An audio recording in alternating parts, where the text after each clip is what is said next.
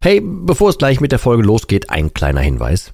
Ich lade dich herzlich zu meinem kostenlosen und brandneuen Webinar ein, wie du die Alkoholsucht dauerhaft hinter dir lässt. Es ist vollgepackt mit Einblicken, persönlichen Geschichten und praktischen Tipps, wie du diesen blöden Alk endlich dauerhaft hinter dir lassen kannst. Ohne Verzicht und ohne ständige Rückfälle. Melde dich gern kostenlos an unter www.drymind.de slash Webinar und such dir einen für dich passenden Termin aus. www.drymind.de slash Webinar und ich freue mich, dich dort zu sehen. Und jetzt viel Spaß mit der Folge.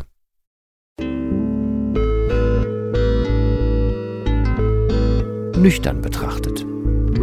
Der Nie wieder Alkohol Podcast.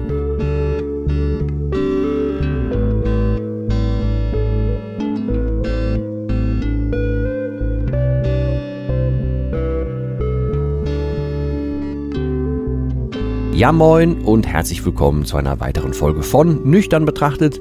Diesmal geht es wie schon angekündigt weiter mit dem zweiten Teil meiner Geschichte und ohne da groß drüber rumzureden, jetzt erstmal weiter damit und ich melde mich am Ende der Folge nochmal.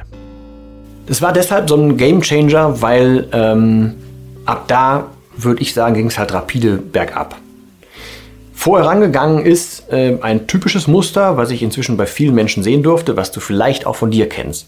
Dass du, wenn du zum Beispiel mit Bier angefangen hast, oder vielleicht ist es bei dir Wein oder so, obwohl Wein ja schon noch mehr Umdrehung hat als Bier, ähm, dann ist es meist so, dass man, um jetzt mal bei dem Bierbeispiel zu bleiben, dass man halt irgendwann mehr braucht, um auf diesen Pegel zu kommen. Ne, wie gerade auch schon gesagt, ich habe am Anfang zwei Bier am Abend gebraucht, nachher drei, dann vier. Äh, später halt auch sieben oder acht plus eine Flasche Wodka plus äh, kleine Feiglinge oder hier so Klopfer oder was auch immer da war. Ähm, auf jeden Fall, man braucht irgendwann mehr, weil du bist nur noch aufgedunsen, du bist komplett voll mit äh, Flüssigkeit, ähm, aber du kriegst diese Wirkung nicht mehr. Ähm, und dann ist normal, dass man irgendwann dazu kommt, dass man zum Beispiel dann in meinem Fall mal Sekt probiert oder Wein probiert, weil es mehr Umdrehung hat. Oder Bier kombiniert mit Schnaps, was bei mir am Anfang Bier mit Geneva war. Und dann habe ich halt diese Lösung gefunden, dass der Wodka, von dem ich ja dachte, ey, pass auf, warte mal, Bier, wenn ich das tagsüber trinke, das riecht man. Das kann ich nie machen. Das kann ich nicht im Auto machen, das kann ich nicht auf der Arbeit machen. Aber irgendwie ohne geht auch nicht. Nicht, dass ich damals hinterfragt hätte, dass ich ein Problem hätte. Nö, sondern ich habe nach Lösungen gesucht. Und das hieß, äh, ich bin an dieser Tanke fündig geworden. Ähm, und natürlich kann man den, das Ganze mit dem, mit dem Wodka auch riechen. Ähm, aber es wurde mir auf Dauer einfach zu teuer. Und dann habe ich überlegt, das kannst du dir auch zu Hause alleine mischen. Und seitdem hatte ich immer Wodka zu Hause. Immer. Und habe das als neues All, äh, Allerheilmittel angesehen, weil ich, ich dachte, man riecht es nicht. Und dann kann ich ja das trinken. Dann fühlte ich mich wieder freier, fühlte mich besser und ich musste nicht mehr diese Mengen trinken, weil Bier fiel dann jetzt quasi weg und ich habe ja dann nur noch das getrunken. Wie man sieht, wie gesagt, ich habe das sehr tüchtig getrieben dann danach ähm, und bin auch dabei geblieben, habe das mal mit Mezzo-Mix gemischt, habe das mit ISO-Getränken gemixt und so weiter. Ähm, habe immer, wenn es ging, halt auch Bier noch zwischendurch dazu getrunken, ähm, weil irgendwann war ich den Geschmack von ISO und sowas auch leid und äh, ja, es ist einfach mir unverständlich, welche Mengen ich da so in Summe reingehauen habe. Auf jeden Fall ähm, ging das so weit, dass ich, ähm, naja, dann mehr oder weniger öfter aufgefallen bin, glaube ich, ähm, dass ich aber auch einfach keine Leistung mehr so richtig gebracht habe. Dann habe ich den ersten Job so ein bisschen halb an den Nagel gehangen, halb an den Nagel hängen müssen, habe mir dann was anderes gesucht, was anderes geschaffen. Das hat mich selber aber mit ziemlich viel Druck aufgeladen, sodass ich ähm, erst am Anfang total freigedreht habe und dann halt von morgens bis abends getrunken habe, tatsächlich. Ähm, und dann, also aus, aus Bock, dachte ich damals äh, und dann schon gar nicht mehr gemerkt, ne, wie man selber auseinandergeht, wie man sich immer fahriger verhält, wie man sich gar nicht mehr auf sich achtet und so. Ähm, und habe dann, naja, den, die, den Absprung verpasst hinzu, ich schaffe gar nicht mehr viel. Ich feiere meinen ganzen Tag, weil ich betrunken bin, aber ich schaffe gar nicht mehr viel. Äh, und dann ist das in Druck umgewandelt. Und dann habe ich umso mehr getrunken, um diese ganze Realität zu verblenden. Und da fing es dann tatsächlich an, dass ich alles Problematische ausgeblendet habe, dass ich äh, mich komplett zurückgezogen habe. Ich habe ehrlicherweise schon so ein paar Jahre davor mich das erste Mal, ist mir auch später erst bewusst geworden, ähm, aktiv für den Alkohol und gegen meine Partnerin damals entschieden. Also wenn, wenn, es hieß, ey, du ziehst dich nur noch zurück oder so, oder ey, du hast heute ein bisschen viel getrunken, dann habe ich nicht, nicht gesagt, jo, stimmt, sorry, sondern gesagt, so, was stimmt überhaupt nicht, ich muss ja einfach viel tun. So, also ich habe mich dann also ich als jemand, der dann getrunken hat, war immer sauer, dass, meine, dass mein Versteckspiel aufgeflogen ist. Also war ich sauer auf den, der es mitbekommen hat. Also habe ich mich umso mehr zurückgezogen. Auch das ist ein Muster, was es tatsächlich gibt, was einhergeht mit dem, ich muss immer mehr trinken, mehr trinken, dann irgendwann wandeln, anderes Zeug trinken, nochmal wandeln, nochmal was anderes obendrauf trinken, andere Kombination trinken und sich nach und nach mehr zurückziehen, damit man mit sich selber trinken kann, damit man nicht die ganze Zeit aktiv sich verstecken muss, während man immer ein Getränk in der Hand hat. Oder so, weil irgendwann wird der Pegel ja mehr, mehr, mehr, mehr.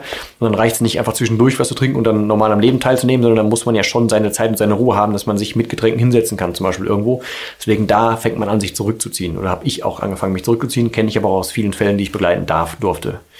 Ähm, ja, und dann ging es halt irgendwie relativ rapide. Also ich habe dann, wie gesagt, meinen Körper nicht mehr groß gemerkt, dass da irgendwie alles nicht mehr stimmte und so. Ich weiß aber noch einschneidend, dass ich einmal, ähm, da hatte ich noch mal so eine Woche sturmfreie quasi. Und da habe ich neben äh, Wodka auch noch dann relativ viel Bier getrunken. Ich habe mir so eine komplette Palette Bier geholt, also eine Dosen. Und stand dann irgendwann mittags in der Küche, weil da habe ich wirklich schon früh so um elf oder so angefangen. Ähm, da war es noch nicht, dass ich morgens gesittert habe, aber ich habe so um elf oder so, doch gegen elf rum angefangen. Stand in der Küche, wo, das, wo die Dosen standen, habe eine geholt und merkte, irgendwann habe ich im Mund und merkte, dass was vom Backenzahn abgebrochen ist. Tat nicht weh, der war auch von innen echt nicht mehr schön, äh, war aber ab. Und dann dachte ich, boah, kacke, jetzt geht es aber körperlich irgendwie rapide abwärts. Natürlich nie was dran geändert, habe es auch sofort wieder verdrängt und weitergetrunken, aber das, da wusste ich, okay, das war schon mal kein gutes Zeichen. Später, exakt an meinem JGA, also am Junggesellenabschied, ähm, war ich inzwischen so weit, dass ich mich auf Pegel trinken musste. Und wenn ich nicht auf Pegel kam, war ich total fahrig. So. Ähm, und da habe ich es morgens nicht geschafft. Ich war erstens nervös, weil ich nicht wusste, was an dem Tag passiert. Obwohl ich vorher gesagt hatte, das und das nicht. Und ich hatte eigentlich echt eine gute Truppe von Jungs dabei, die das Ganze gemanagt haben. Ähm, aber ich hatte nicht die Ruhe, ähm, mich in Pegel zu trinken. Und dazu muss man wissen, ich hatte damals schon schon seit langem, aber immer so ein Stresshusten. Also so lange am Stück reden wie jetzt wäre überhaupt nicht möglich gewesen. Null. Ich war damals zwischendurch wirklich neidisch auf Menschen, die einfach frei sprechen konnten. Meine einzige Lösung, um nicht äh, ständig mich fast übergeben zu müssen von diesem Reizhusten, das fühlte sich immer an, wenn ich nichts dagegen tue, dann muss ich gleich irgendwann anfangen zu brechen, war halt, ich hatte so einen Geschmack im Mund die ganze Zeit von diesem Bier und von diesem Pappmaul und so, ähm, dass ich mir immer die ganze Zeit so, ähm, was war das denn da, Fisherman's Friends äh, immer in den Mund getan habe, immer so, so Minzdinger. Ähm, und manchmal, wenn der Pegel okay war, dann ging es besser, dann konnte ich freier sprechen. Dann habe ich auch diesen Geschmack im Mund nicht mehr so, so gespürt, aber habe trotzdem immer diese Minzdinger hinten, hinten, dran gepfeffert. Ähm, in diesem Fall war das so, dass ich ähm, früh morgens ja abgeholt wurde am JGA und da hatte ich jetzt gar keine Chance, vorher richtig vorzu, vorzubrennen, also mit Wodka irgendwas, irgendwas, was wirkte, sondern es ging morgens los mit Bier. Und ich konnte diesen Geschmack von Bier einfach nicht mehr leiden und den kriegte ich halt auch mit, mit dieser Minzbonbons-Sache nicht weg. Dazu habe ich ja gerade schon gesagt, dass einfach Bier nicht mehr reichte. Also hatte ich den ganzen Tag das Problem, dass ich ähm, nicht auf Pegel kam, mich die ganze Zeit an einem Bier festgehalten habe und ich kriegte das einfach nicht runter, weil mir hundsschlecht davon war. Es schmeckte ekelhaft, ich wollte mich nicht übergeben, ich konnte den Tag überhaupt nicht genießen. Ähm, und ich habe es versucht mit Druckbetankung, das klappte nicht. Und dann habe ich irgendwann, waren wir bei so einem Escape Room da habe ich dann tatsächlich, äh, musste ich kurz aufs Klo, weil ne, nichts gegessen, aber versucht Bier zu trinken und die ganze Zeit die Bonbons rein, ganze Zeit Bonbons rein. Habe ich da gesessen und hatte das erste Mal in meinem Leben Blut im Stuhl. Und zwar so richtig. Ähm, das war das zweite Mal, wo ich dachte, oh, jetzt ist körperlich aber richtig was im Sack. Ich habe noch durch Zufall ein Foto gefunden von mir ähm, an diesem JGA. Ich sah abends unfassbar fertig aus. Ich habe mir noch Magentabletten geben lassen und alles. Und ich konnte nichts davon genießen. Es war ein hundsmiserabler Tag. Mir tat alles weh. Ähm, aber ich bin natürlich nicht zum Arzt gegangen oder habe hinterfragt. Nö, am nächsten Tag ging es nochmal weiter.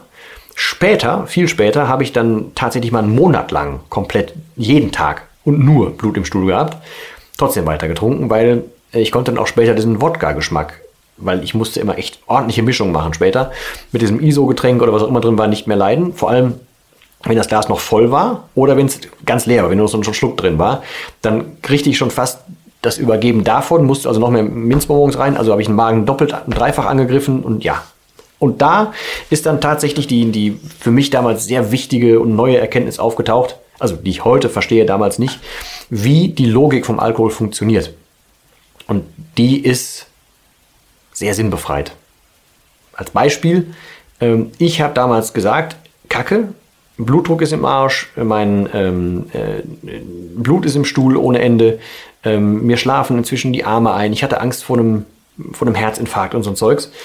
Aber ich bin nicht zum Arzt gegangen, weil ich ja wusste, der wird mir sagen, ich muss aufhören zu trinken. Und deswegen bin ich nicht zum Arzt gegangen. Weil, wäre ich zum Arzt gegangen, hätte der mir gesagt, ich habe ein Problem.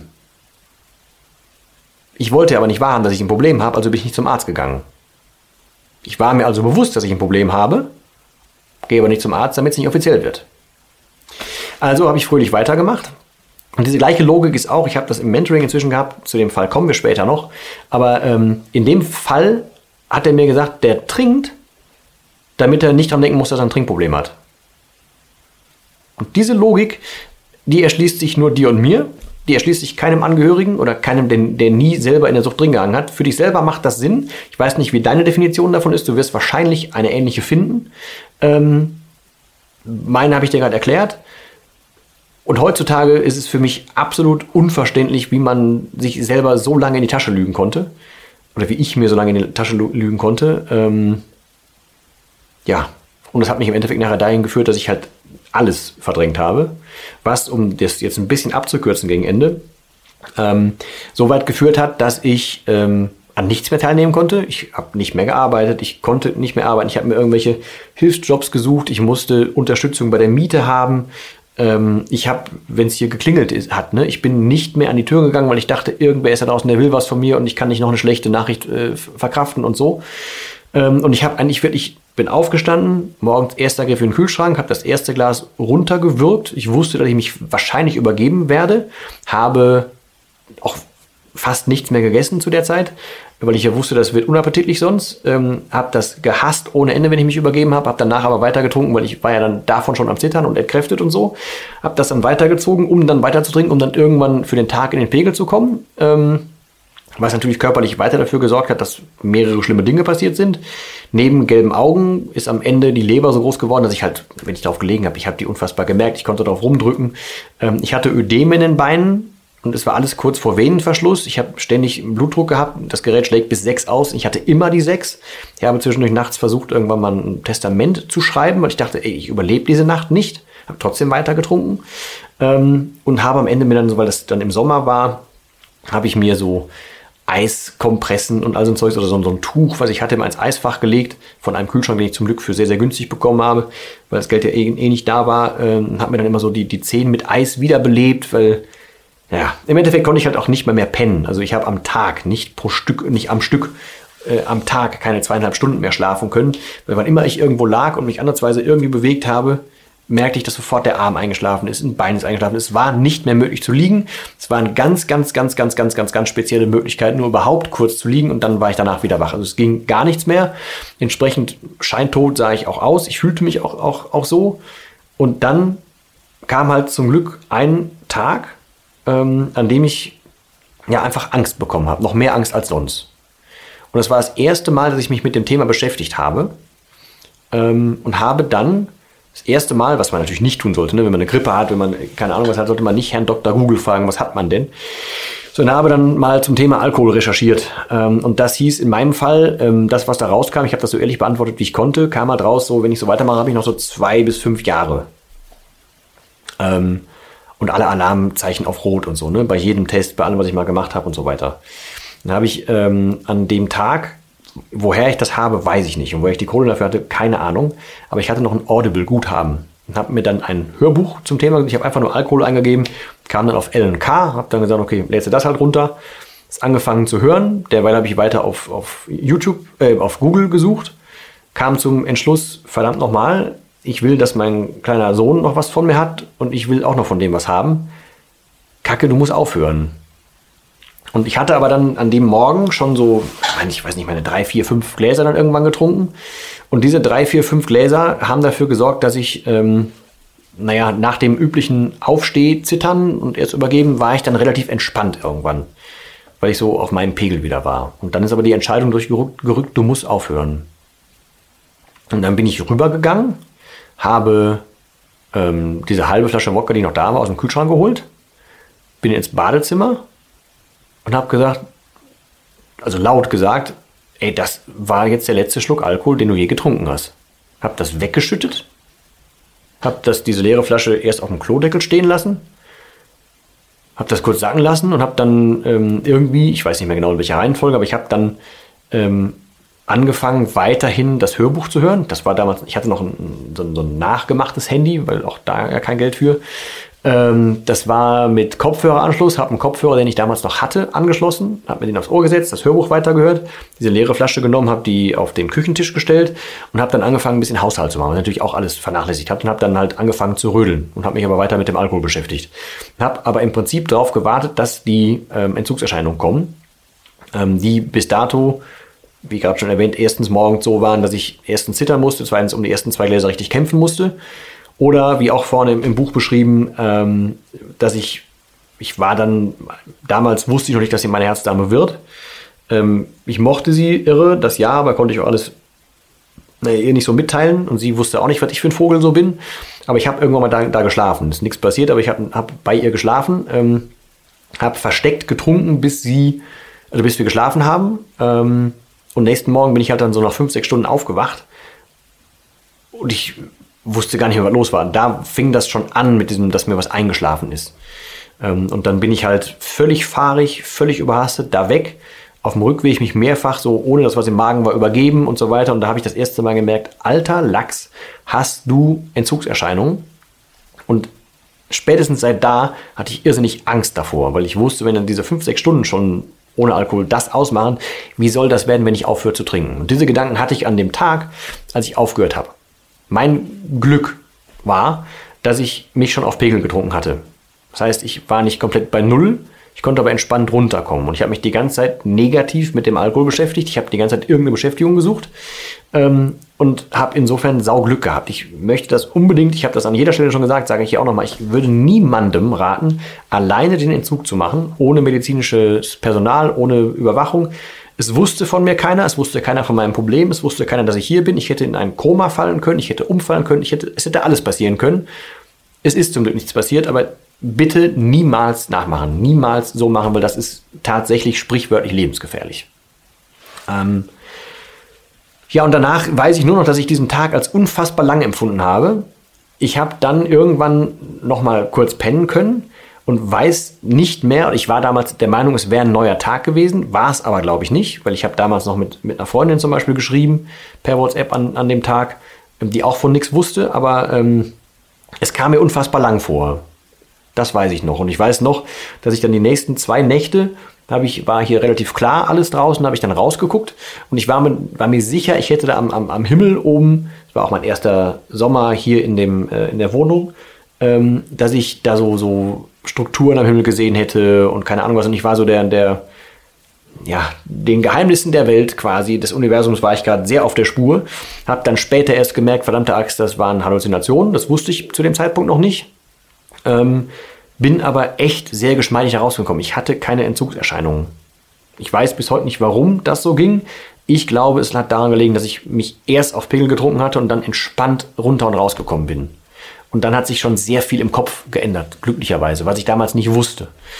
Daraus ist dann aber diese ganze Methode entstanden und ich habe in Kurzform dann angefangen, ähm, naja, alles an positiven Veränderungen direkt wahrzunehmen. Also ich habe zum Beispiel das erste Mal wieder eingekauft ähm, von irgendeinem Restgeld, was ich da hatte. Keine Ahnung, was das genau war, wie das ging.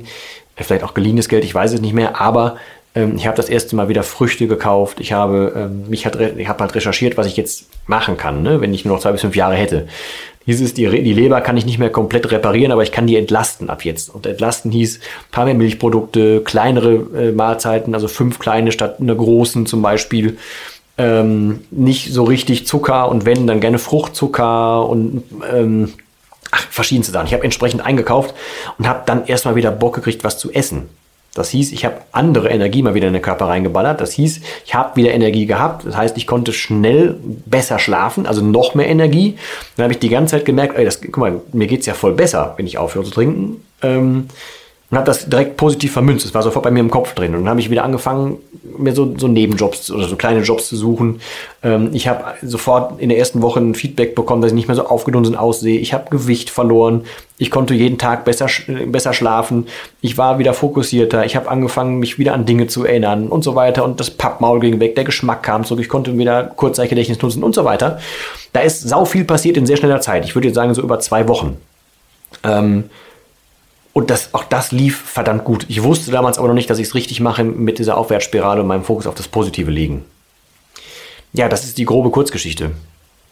Ähm, ein Ding muss ich noch dazu erwähnen, weil ich die Herzdame erwähnt habe. Die hat mir damals gesagt, dass ich gelbe Augen habe. Das war so ein typischer Dennis-Nachmittag damals. Ähm, wir haben, ähm, boah, ich war, das war samstags morgens, glaube ich. Da war sie auf dem Hundeplatz zugange. Ich bin dann kurz mit dahin und hat sie mir gesagt, bei meinen Augen stimmt irgendwie was nicht. Ähm, was ich bis dato selber noch nie gesehen habe, habe das dann erst abends oder nachmittags mitbekommen. Dann war nachmittags war, äh, war ein Heimspiel, tennismäßig. Da habe ich dann auch richtig gepichelt, so mit inklusive Auto stehen lassen und so.